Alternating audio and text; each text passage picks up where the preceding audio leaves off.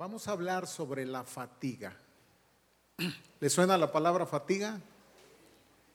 A ver, ¿cuáles podrían ser algunos sinónimos de fatiga? Díganme otros, términos con los cuales describiríamos lo mismo. Cansancio, otro. Agotamiento. Cansancio, agotamiento, fatiga, desánimo. Aunque digamos sería un poco como ya la manifestación, ¿no? Pero digamos que eh, vamos a quedarnos con cansancio, agotamiento, fatiga. Y entonces yo le hago una pregunta. ¿Se ha sentido así alguna vez? ¿Se ha sentido agotado, cansado, fatigado?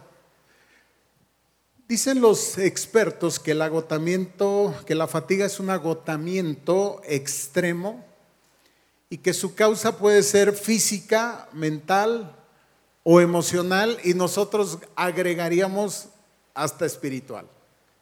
Física, mental, emocional o hasta espiritual. Y también nos dicen que todos la experimentamos en algún momento de nuestra vida.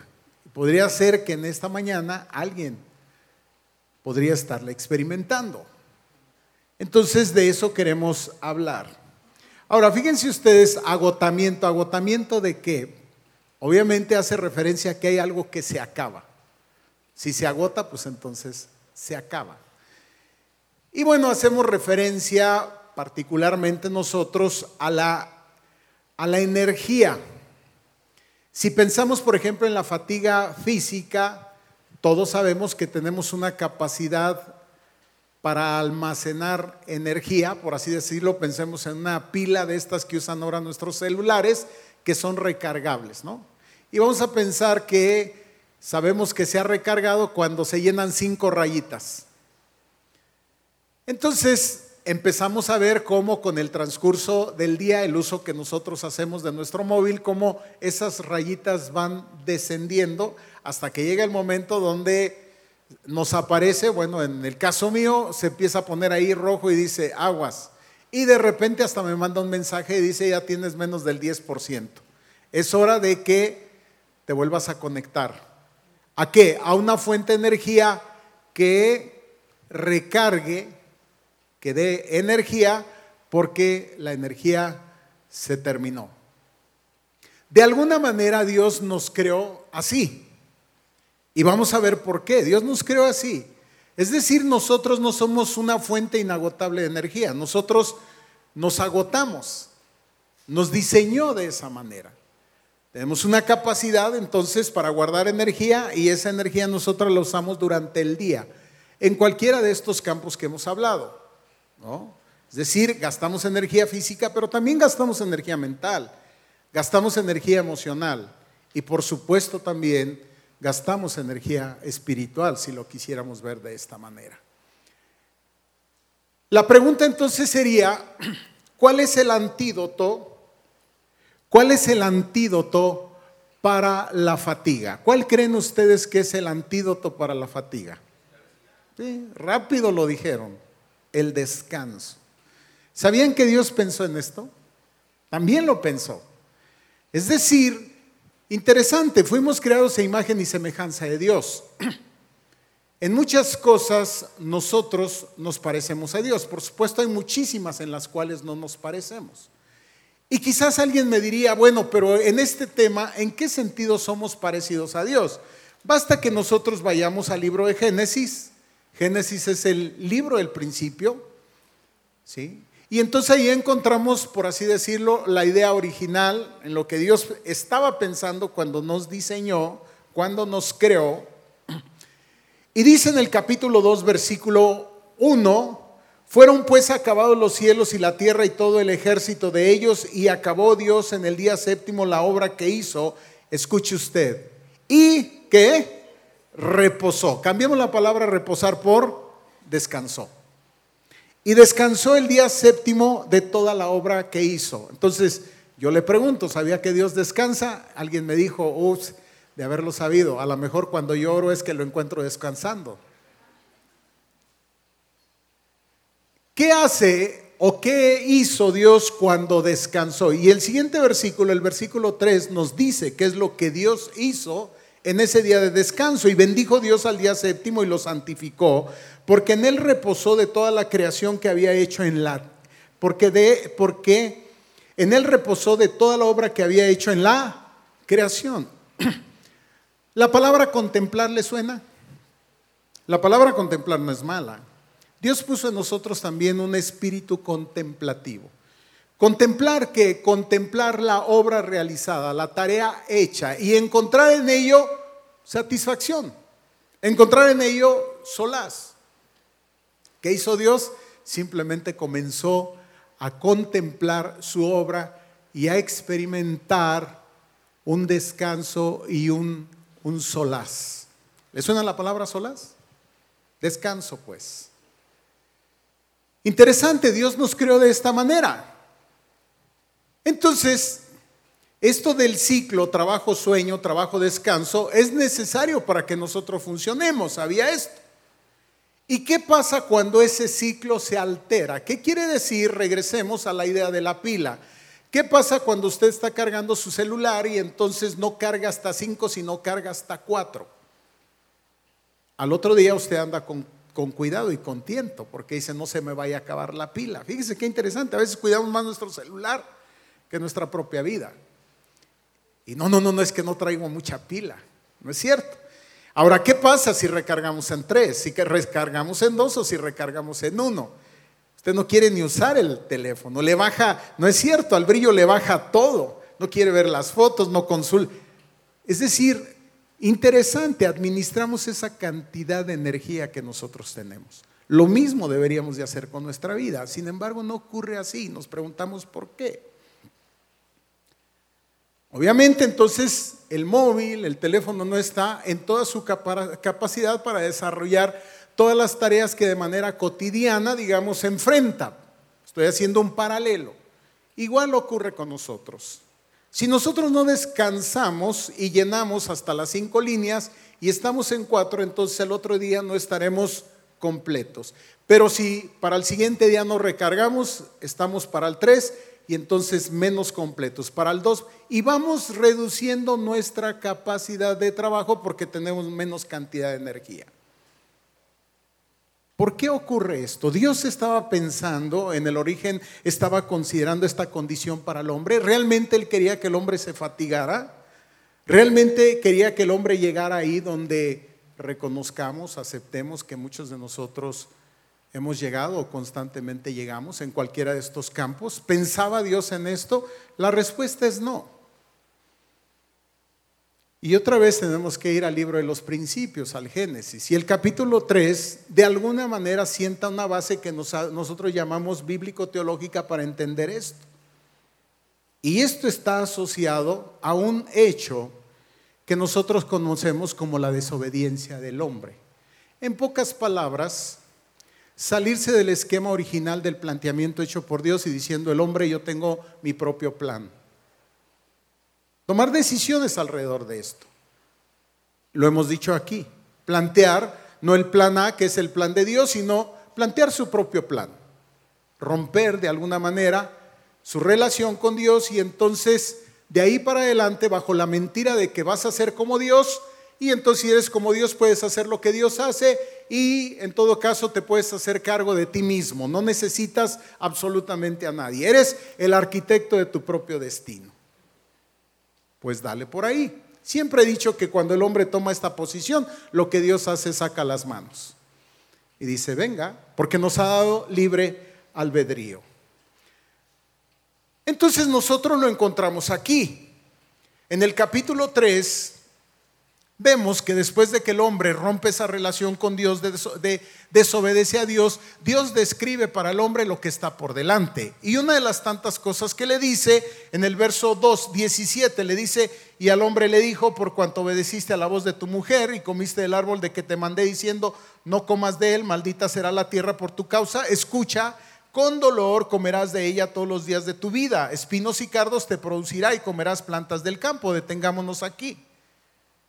Esta era la idea original de parte de Dios en lo absoluto.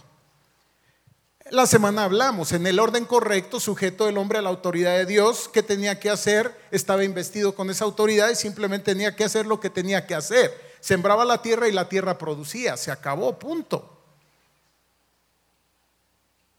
Ahí estaba, pero en el momento en el cual rompe la relación con Dios, entonces el Señor le dice, acaba de ocurrir algo, ahora de ahora en adelante, ¿qué crees? Vas a sembrar y probablemente no vas a cosechar y lo que coseches probablemente no te va a alcanzar, va a ser poco y entre espinas y cardos y a veces nopales y tunas. Entonces el hombre sabe que va por él por su cuenta, sabe que esa fuente de bendición y de provisión ya no está. Ahora se tiene a sí mismo, tendrá que hacerse cargo de él. Bueno, y entonces, ¿qué es lo que va a hacer? Lo que va a hacer es crear, poner en su mente que entonces tiene que hacer conciencia que tiene que generar provisión para su vida. Cuando la provisión venía de Dios, era un resultado natural del trabajo. Yo te decía en un principio que el trabajo es una bendición. No es que no estaba considerado, sí, pero es trabajabas y te producía. ¿Y cuánto te producía? Lo suficiente. ¿Para qué? Para cumplir el plan y el propósito de Dios. Hoy trabajas y no estás seguro de que lo que obtienes sea suficiente. Y entonces, ¿qué es lo que haces? En ese afán de garantizarte el paso por la vida, ¿qué es lo que haces? Entonces empiezas a trabajar, como decía Jesús, afanosamente. Pero él mismo decía, ¿y quién logra agregar un codo a su estatura? Por más que se afana, nunca es suficiente. Entonces el hombre en lugar de trabajar ocho horas dice, no, no son suficientes, necesito trabajar diez horas, no son suficientes, necesito trabajar doce horas, haciendo que justamente bajándole a la pila rayitas, generando que una fatiga. Porque nunca es suficiente. ¿Por qué? Porque su confianza o la confianza del hombre está en Él. No está en Dios. Se tiene a Él mismo y más vale entonces que me vaya asegurando, no solamente con la dimensión física, material, económica, sino con muchas cosas. Me tengo a mí mismo para aprovisionarme. Por lo tanto, más vale que me cuide. El hombre no tenía que preocuparse de eso. Dios tomaba cuidado por él. Era otra condición. Entonces, ¿qué es lo que ha generado esto? Lo que ha generado esta situación, pues sí, es una situación de desgaste. Hay que trabajar más. Y a veces en ese trabajar más, aceptémoslos, obtenemos menos. Y a veces no obtenemos nada. Y entonces, ¿qué hacemos? Cuando nos toca la etapa de ir a descansar, no logramos descansar porque mañana, ¿qué será? Aunque Jesús decía, bástele a cada día su propio mal. Sí, pero yo no dependo de Dios, dependo de mí mismo. Entonces vale, más vale que toda la noche me la eche en vela, no descanse pensando qué es lo que voy a hacer mañana, generando qué? Agotamiento, fatiga. Ahora, no es un reproche, no es un asunto personal, no es para ti, no es para mí, es la condición humana y es lo que estamos tratando de explicar y entender acá. Te pasa a ti, me pasa a mí. Estoy hecho de lo mismo que es una condición humana. Jesús sabe de esta condición. Por eso cuando nosotros vamos a los evangelios, abrimos el evangelio en Mateo capítulo capítulo 11, Jesús sabiendo esta condición nuestra, nos dice en el capítulo 11, versículo 28 y 29, Mateo 11, 28 y 29, dice lo siguiente, vengan a mí todos los que están trabajados y cargados, que yo les voy a dar qué? Descanso. Interesante. Es decir, cuando nosotros venimos en Cristo, realmente ir a Él, usted lo sabe, en el fondo es ir nuevamente a Dios. Es nuevamente aceptar la propuesta de Dios. Es nuevamente regresar al plan original. ¿Y cuál es el plan original de que toda fuente, como dice la escritura, toda buena dádiva y todo don perfecto de quien desciende, de Dios. Toda provisión y toda bendición de quien, de Dios.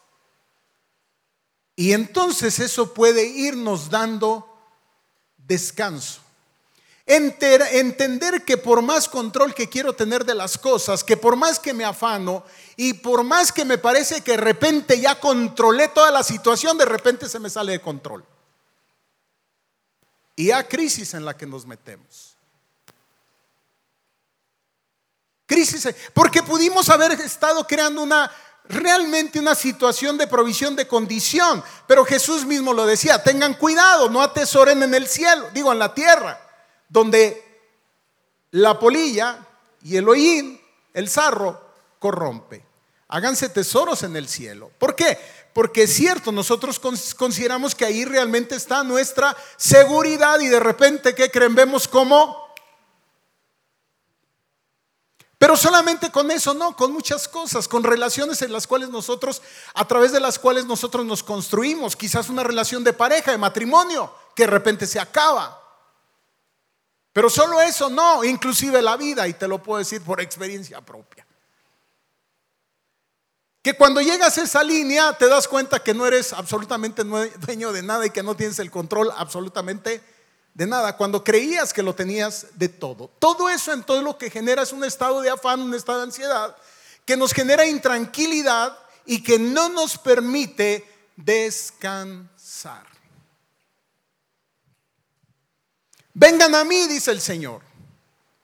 Si estás trabajado y cargado, bienvenido. Yo estoy aquí justamente para dar descanso. ¿Cuándo? Cuando entren en comunión conmigo, tomen mi yugo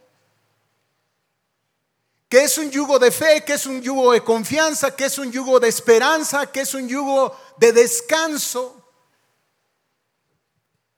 Eso es el yugo de Jesús. Y dice, por cierto, es ligero. ¿Personas en la Biblia experimentaron esto? Sí, muchas. Digo tú y yo, pero ok, veamos algunos personajes. Entonces el problema muchas veces no como enfrentamos la fe, no es si la fatiga se presenta o no en nuestra vida, sino ¿Cómo la enfrentamos? ¿Cómo lo resolvemos? Creyendo que nos tenemos a nosotros mismos, mire lo que hemos hecho. Creyendo que podemos sin descansar, sin descansar y sin recargar lo suficiente, alcanzar cinco rayitas, se han hecho todo tipo de propuestas. Esto en la tecnología funciona. De repente nos dicen, ¿sabes qué? Acá te vende una pila con un teléfono y con un sistema de carga rápida. ¿Qué quiere decir? Que lo que te costaba a ti cargar ocho horas, no tienes que dejarlo las ocho horas ya. En tres horas tu teléfono está nuevamente con cinco rayitas. Caray, ¿y esto cómo puede funcionar para el hombre? Déjeme decirle que sí, que hay propuestas, nos hacen propuestas a través de las cuales dicen que, que no es el tiempo que duerme, sino la calidad que no es la cantidad sino la calidad y que para que tengas un sueño profundo entonces te hacen todo tipo de propuestas. Carga rápida para que al otro día usted esté y como eso resulta una mentira y al otro día tú te sientes cansado y no puedes llevar a cabo la, la, tarea, no te preocupes. Red Bull, ya metí gol. ¿Para qué? Para que me dé más energía, ¿no es cierto? Y Red Bull es lo de menos, o bueno, este tipo. Hay muchas otras cosas que el hombre afanado en esa intención comienza a hacer. Uno tratando de recargar muy rápido en el menor tiempo y la otra tratando de agregar energía que no está él de todas las formas. Hermanos, ¿a dónde hemos llegado? ¿Cuál es la condición nuestra? Y entonces yo digo, pues es una condición de tristeza y de miseria. Ahora, todo esto que he dicho en el campo físico ocurre en el campo mental, ocurre en el campo emocional y ocurre en el campo espiritual. Sí, de repente hay gente que se recarga espiritualmente en carga rápida. Viene el domingo, suficiente, no es suficiente. No para enfrentar las vicisitudes de la vida no para enfrentar las situaciones que tenemos por delante. Aceptémoslo. No hay manera de recargarse. Órale, pues, Señor, lo que tienes que decirme, tienes cinco minutos, habla que tu siervo escucha. Cinco minutos, no más. Y podemos hablar y hablar y hablar de tantas cosas. Entonces, el problema no es si enfrentamos la fatiga, sino el problema es desde dónde lo enfrentamos y cómo lo resolvemos. Dos casos que llaman mi atención, rápido. Uno de ellos tiene que ver en un momento de la historia de la vida de David. Usted sabe quién es David. Un personaje muy importante en la historia judía. Aquel hombre que sucede a Saúl, el primer rey de Israel, y quien va a crear toda, va a consolidar el reino de Israel. Un caudillo, un guerrero, un luchador, un hombre especial, que en medio de estas tareas que hace, en una ocasión, tienen que salir y enfrentar a un, a un pueblo enemigo, y al salir cometen un error. No dejan a nadie en el pueblo, en la ciudad, y van a la lucha, y entonces ahora sí que les llegan por la retaguardia. ¿Y qué ocurre? Estas personas que llegan, bueno, no hay hombres que defiendan la ciudad, y entonces toman, saquean la ciudad, la queman y se llevan a las familias. Capítulo 30, primer libro de Samuel. Cuando David y sus hombres vinieron a Ciclac al tercer día, los de Amalek habían invadido el Negev y a Ciclac y habían asolado a Ciclac y la habían prendido a fuego, una de las ciudades de David. Y se habían llevado cautivas a las mujeres y a todos los que estaban ahí, desde el menor hasta el mayor, pero a nadie habían dado muerte, sino se los habían llevado al seguir su camino. Vino pues David con los suyos a la ciudad y aquí que estaba quemada y sus mujeres y sus hijos e hijas habían sido llevados cautivos. Esta es una situación, una condición. ¿Y qué ocurre? Versículo 4. Entonces David y la gente que con él estaban alzaron su voz y lloraron hasta que les faltaron las fuerzas para llorar. Imagínense ustedes ya de por sí, en una situación de batalla, de conflicto, les avisan cómo están las cosas, regresan, ven todo destruido. Yo le digo, ¿se ha enfrentado una situación así? Cuando usted creía que las cosas iban para arriba y de repente se encuentra que van para abajo. No, imagínense en una etapa de, de esplendor, o sea, todas las estaban ganando, la batalla las ganaban. Y esta no solo la pierden, sino la pierden y vean de qué manera. Y regresan y ven la situación, la ciudad destruida. Y las familias ya no están. Si usted leyendo la Biblia se da cuenta que inclusive se le arma un motín. Y a punto estuvieron de apedrearlo. Porque al ser líder consideraban que él había cometido un error. ¿Y qué hicieron? Quizás lo que tú y yo hacemos cuando nos sentimos que algo nos rebasa. ¿Y qué es lo que hacemos? Pues nos tiramos al piso y lloramos. Yo estaba platicando que en una ocasión, no con una condición mía, sino con alguien, en este caso con mi hija, atravesó una situación ¿no? Nos dan un diagnóstico, había comido un queso, se contagió de una bacteria, la brusela, y entonces tuvo que ser internada en infectología en el Instituto Nacional de Pediatría. Y nosotros no podíamos verla. Y cuando nos dan esto y nos dicen cuál va a ser el proceso y el tratamiento y que no la vamos a poder ver, yo me tiré al piso. Y estuve ahí clamando y llorando, pidiendo a Dios por misericordia. O sea, una niña que va para arriba, que es floreciente, que... Bueno, ¿qué te puedo comentar? ¿Has estado en una situación así? Así se sentían, devastados totalmente. Se acabó, uno dice. Pues lo hice mal. Sin embargo, en medio de esta aflicción, en medio de esta frustración, en medio de este dolor, en medio de esta derrota, ¿saben lo que hace David? Busca a Dios. Sí, claro, el Señor está diciendo, vengan a mí. Y no solamente es Jesús, es, Dios desde el principio. Regresen a mí. Yo puedo llevar sus cargas, yo puedo llevar sus necesidades, pero hagan, hagan vínculo. Esta palabra, pues no tengo otra, ayúntense, porque es la, es la imagen. O sea, háganse uno conmigo. Reciban mi yugo, el yugo de la esperanza, el yugo del consuelo, el yugo de la fe, el yugo de la paz. Juntos vamos a resolver esto. Y eso es lo que hace David. Va y le clama al Señor. Y le dice, Señor, ¿qué hago? Aquí está, aquí están todas mis miserias. Me equivoqué y todo lo que tú y yo hemos dicho. Y el Señor le dice, ve, ve tras el ejército, los vas a alcanzar, los vas a derrotar y vas a recuperar todo. David se arma de valor Sí, porque encontramos la paz, encontramos el consuelo, encontramos la fuerza y encontramos nuevas energías como nos compartía Josué en ese versículo hermoso de Isaías. Los que esperan en Jehová reciben nuevas fuerzas, alas como de águila, de tal suerte que pueden volar sobre sus circunstancias, ponerse por encima de ellas. Y lo hace David. Se pone por encima de las circunstancias, pero todavía hay que ir.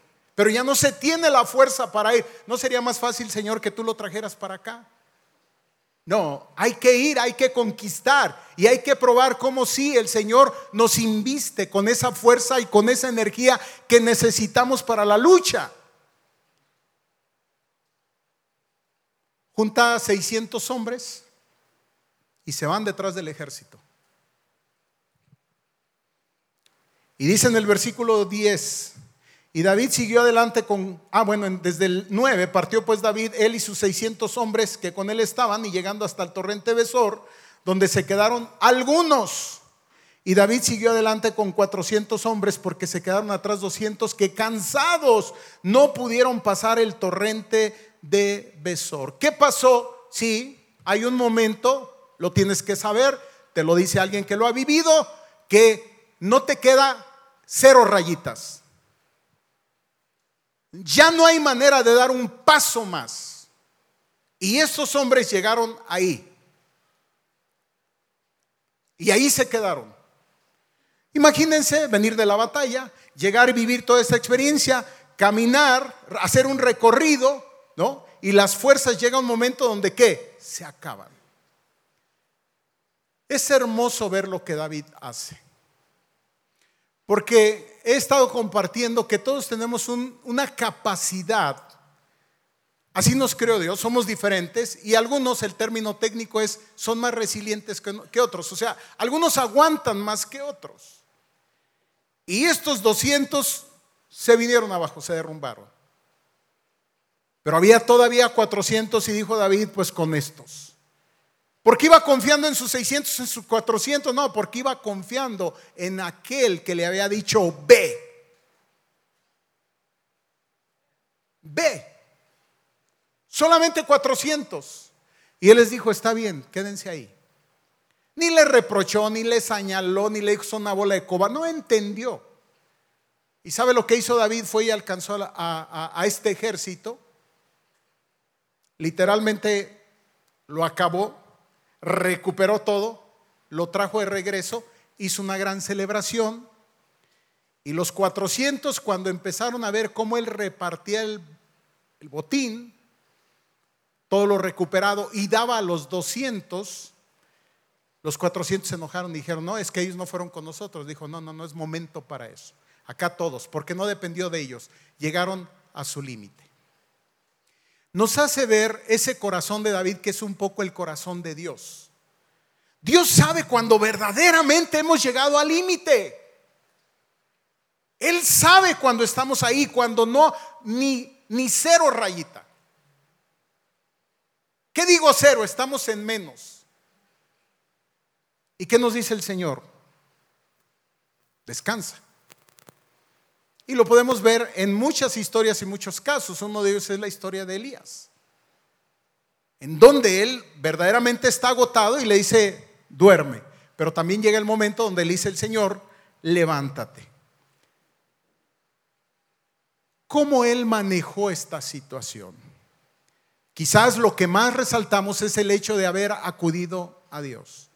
Hay otra historia, rápido la vemos, que está en Génesis capítulo 25, capítulo 25, el verso 29. Bueno, es una historia que seguramente usted recuerda y tiene que ver con los hijos de Isaac. ¿Quién es Isaac? El hijo de Abraham. ¿Quién es Abraham? El padre de la nación judía, del pueblo de Israel. Bueno, este hijo Isaac, el que tiene ya en una edad avanzada, a su vez se casa, su esposa Rebeca, ¿verdad? Algo muy parecido, la esposa es estéril, el Señor les da, les da prole, les, les da hijos. Y estos hijos son dos, mellizos, Esaú y Jacob. Conoce la historia. Y crecen Versículo 27 del capítulo 25. Y crecieron los niños y Esaú fue diestro en la casa, hombre de campo, pero Jacob era varón quieto que habitaba en tiendas y amó a Isaac y amó Isaac a Esaú porque comía de su casa, mas Rebeca amaba a Jacob y guisó Jacob un potaje, un guiso pues. Y volviendo Esaú del campo, escuche usted, cansado, dijo a Jacob, te ruego que me des de comer de ese guiso rojo, pues estoy muy cansado. Pero por tanto fue llamado su nombre Edom.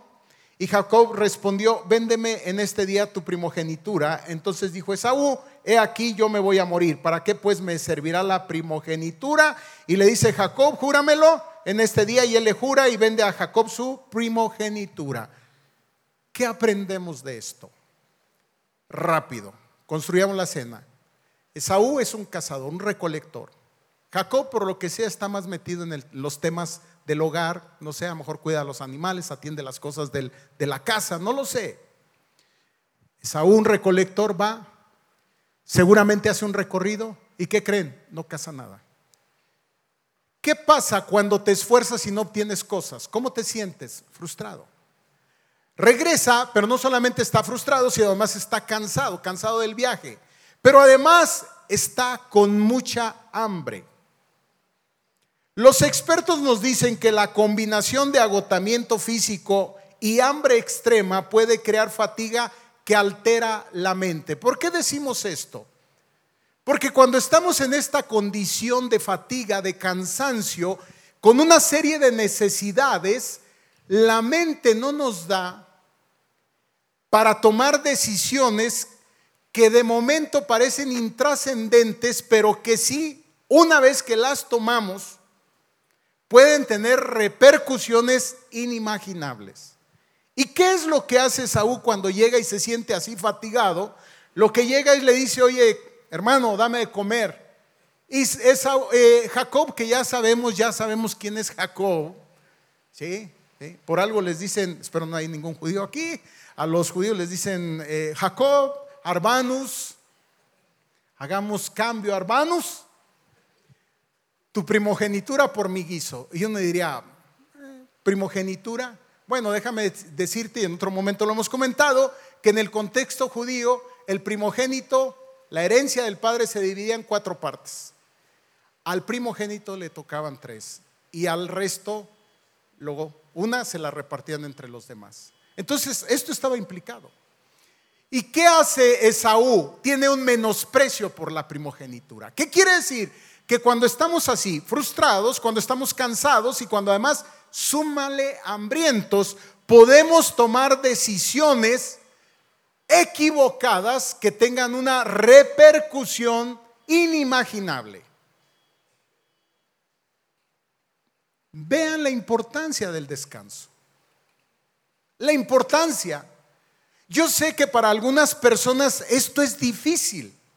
Frustrados, cansados y con hambre, y tomar tiempo y tener paciencia y decir, espera, ¿no? Hay gente que dice, ¿qué vas a decidir? No, no, no, no, ahorita, ahorita. Dame chance.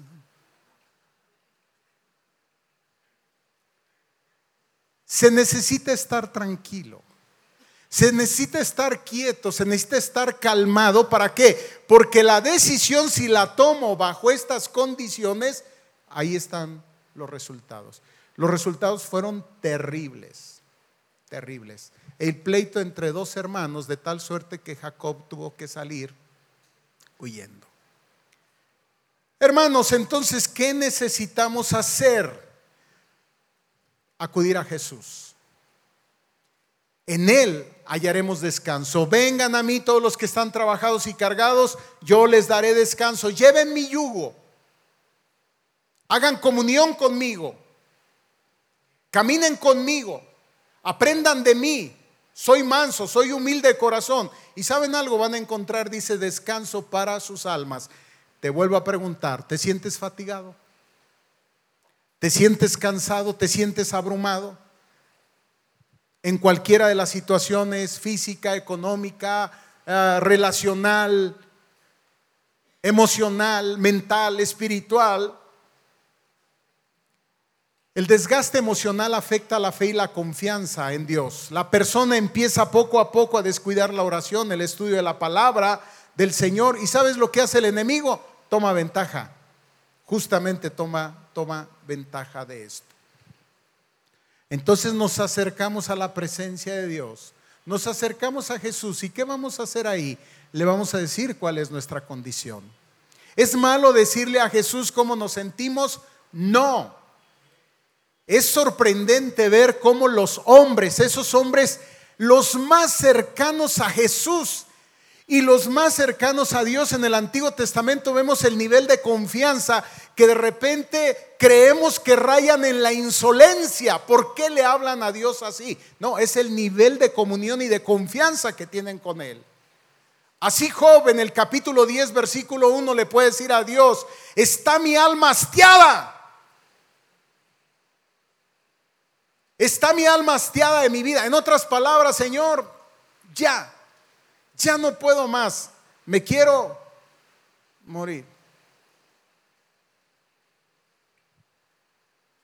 Y sigue diciendo, daré libre curso a mi queja, hablaré con amargura de mi alma.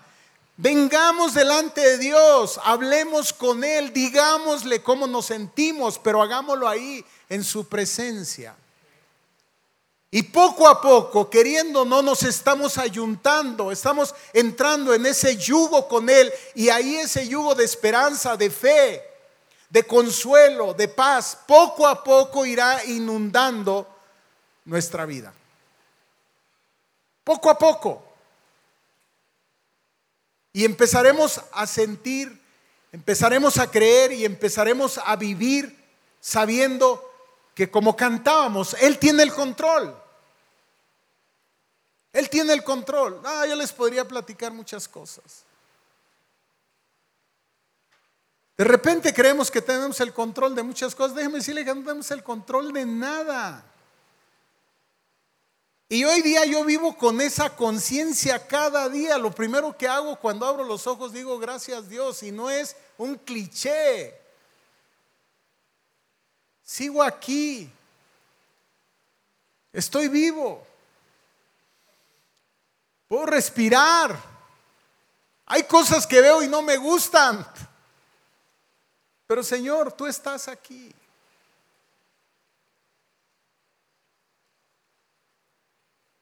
Y poco a poco, y poco a poco, eso me da tranquilidad y me da paz. Estoy luchando si les cuento algo, no les cuento que luego son muy inmaduros. No, déjenme decirles algo. Después del infarto, y en base a esa arritmia que me quedó y que tengo y que he estado orando y el Señor no la ha quitado,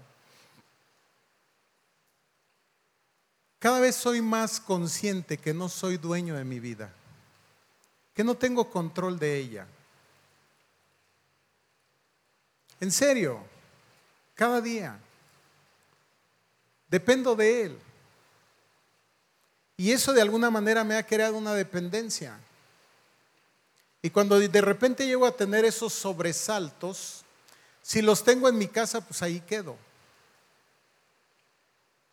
Pero de repente me he pensado, he llegado a pensar, y si me da en la calle, ahí quedo. Digo, no, mi cuerpo podría quedar ahí, pero mi espíritu regresa a la presencia de Dios. ¿Te fijas? Y eso me da paz. Y no me quedo pensando, híjole, mi cuerpo, ¿y qué? ¿Y entonces qué va a pasar? Ahí van a, los perros van a llegar y me van a lamber. ¿Sí, sí me explico? Entonces me pongo el yugo de Cristo y digo, esa paz, esa esperanza, esa confianza, esa seguridad. Pero además no creo, honestamente, Dios, Dios me ama. Y Dios me guarda y no va a permitir nada, absolutamente nada, que no glorifique su nombre en mí. De eso estoy hablando y eso da descanso. Entonces, está bien, vamos a expresarle a Dios, vamos a acercarnos a Él, vamos a expresarle a Dios cuál es nuestro sentir. Y por último, acepte la oración y la ayuda de otras personas. Pablo en primera de Tesalonicenses 5:11 dice, por lo cual animaos unos a otros y edificaos unos a otros, así como lo hacéis. Yo tengo un grupo los lunes. Y vengo no porque les venga a enseñar a alguien. ¿Quién soy yo? Vengo porque necesito el grupo. Porque escucho los testimonios, porque somos alentados unos a otros, porque juntos nos estimulamos, como dice la palabra, a la fe, al amor y a las buenas obras. Y oro por unos y otros oran por mí. Y me encanta eso. Y otros me ministran lo que acaba de ocurrir este canto que algo tiene, ¿no? Levanto, yo decía, no, no, no, no, no, levanto mis manos, lo que decía Josué es cierto. ¿Sabe lo que es levantar las manos? Lo, lo, que levantar las manos es como un niño levanta las manos al cielo, a su padre, para decir, aquí estoy, Señor, aquí estoy. Entonces no es una necesidad decirle, métete a un grupo, no es una necesidad, ven a tu grupo, digo, no es una necesidad, es una necesidad. Lo necesitamos. Ahí somos alentados, ahí encontramos descanso, ahí nos recuperamos, ahí nos llenamos las rayitas de la pila, ahí somos fortalecidos en la fe ahí entramos, como dice la palabra, en el reposo y en el descanso de Dios. Amén. Póngase de pie. Yo le pregunto nuevamente, ¿se siente usted fatigado? ¿Hay algo que le abruma, una situación emocional, una situación mental, pensamiento que no logra quitarse, una preocupación, una situación, una enfermedad? Vengamos a Jesús. Traigamos nuestras cargas, traigamos nuestras necesidades, pongámosla delante de Él, entremos en argumentos con Él, dejemos que Él hable, que su Espíritu ministre en nuestros corazones, que nosotros podamos escuchar, que podamos escuchar su voz. Muchachos, en la alabanza, incline su rostro y vamos a orar. Padre, en esta hora, en el nombre de Jesús, nos acercamos a ese trono de gracia. Traemos delante de ti, Señor, nuestras cargas, traemos nuestros cansancios, traemos nuestros afanes, Dios, traemos nuestras preocupaciones, traemos nuestras necesidades, traemos, Señor, delante de ti nuestras enfermedades. Tu palabra dice, Señor, que por tu llaga nosotros fuimos curados. Dios, en esta hora, hacemos yugo contigo. En esta hora, Señor, tierna, mansa, humildemente, Señor, nos acercamos para recibir ese yugo.